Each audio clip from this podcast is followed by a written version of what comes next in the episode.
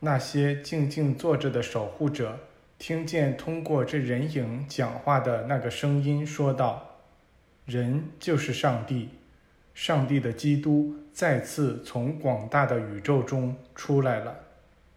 这一切既不温情，也不自负。”这是关于人的一个清晰而又平静的影像。这人出自于上帝，充满各种力量与控制力。这控制力属于全体人类，没有一个人被排除在外。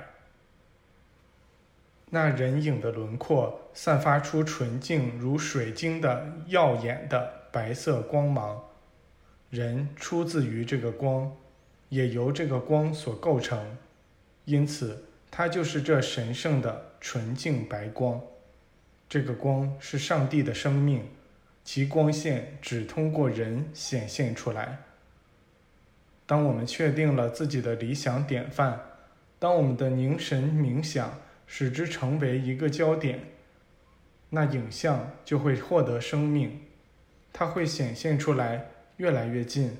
最终与那个形态合而为一，这个融合的结果就是我们，我们变成了这个，并且我们可以告诉全体人类，我就是体现上帝的你自己。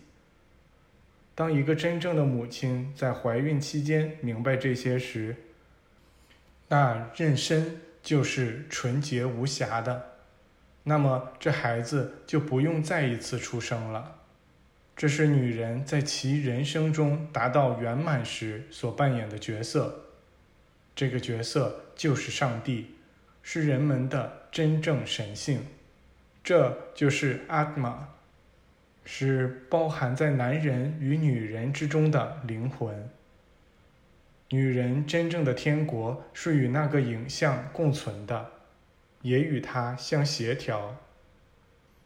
那无与伦比的神圣之子，将男性典范与女性典范结合在一起，这两个典范共同构成了达吕帕蒂，那母亲的骄傲，女人的理想，表现为拯救者和伙伴的永恒的人性火花。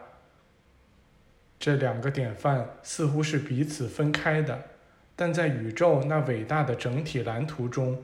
他们是不可分离的。女人在充满自制力的状态中，把自己的身体奉献于生育的祭坛上，用这身体来喂养孩子，把这基督孩子展现给世界。这就是来自于神圣纯洁中的真正的孕育。当女人在怀孕期间，确实以神圣的方式去思考。说话和行动时，那么孩子就不是在罪恶中孕育的，也不是为罪恶而出生的，他是纯净的、神圣的、圣洁的，是受孕于上帝、出自于上帝的，他就是那个影像，是上帝的基督。一个这样的孩子是不用经过接连转世的过程的。只有那些世俗的思想，才会使一个孩子出生在世俗的物质世界中，并不得不背负起他父母那些罪恶与纷争的世俗思想。这是使他必须再次出生的唯一原因。当女人允许那神圣的基督显现出来时，不仅他是基督，他的孩子也是基督，并与耶稣相像。因此，他面对面的见到了上帝的基督。当这位汇集了男性与女性本源的妻子发出她真正的召唤时，他那纯洁的身体就为这件纯洁的事做好了准备，即孕育那注定要呈现给这世界的基督孩子。供这女人使用的身体早已被准备好和塑造好了。远远早于这个世界的形成。布里德吉大师停止了讲话，请我们陪他一起去一个巨大的地道，在那里，许多瑜伽信徒正在打坐。我们在这座寺院和这个地道中生活了九天，有很多瑜伽信徒曾在这儿生活过几年。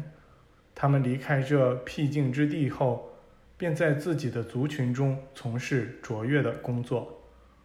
有人告诉我们，这次集会后，许多大师将途经桑斯哈瓦湖和穆克提纳返回印度，而我们。可以从穆克提纳很容易的前往达吉岭，这是个好消息。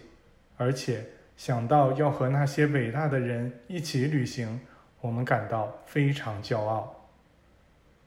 我们走过一个又一个地道，与很多瑜伽信徒和印度圣人交谈。让我们惊讶的是，我们发现他们中许多人冬天也像在夏天一样。住在那里，我们问他们是否会因为下雪而感到不便。他们回答说，雪不会落在附近，而且那里也从没有雾或风暴。时间过得飞快，现在我们就要离开这里了。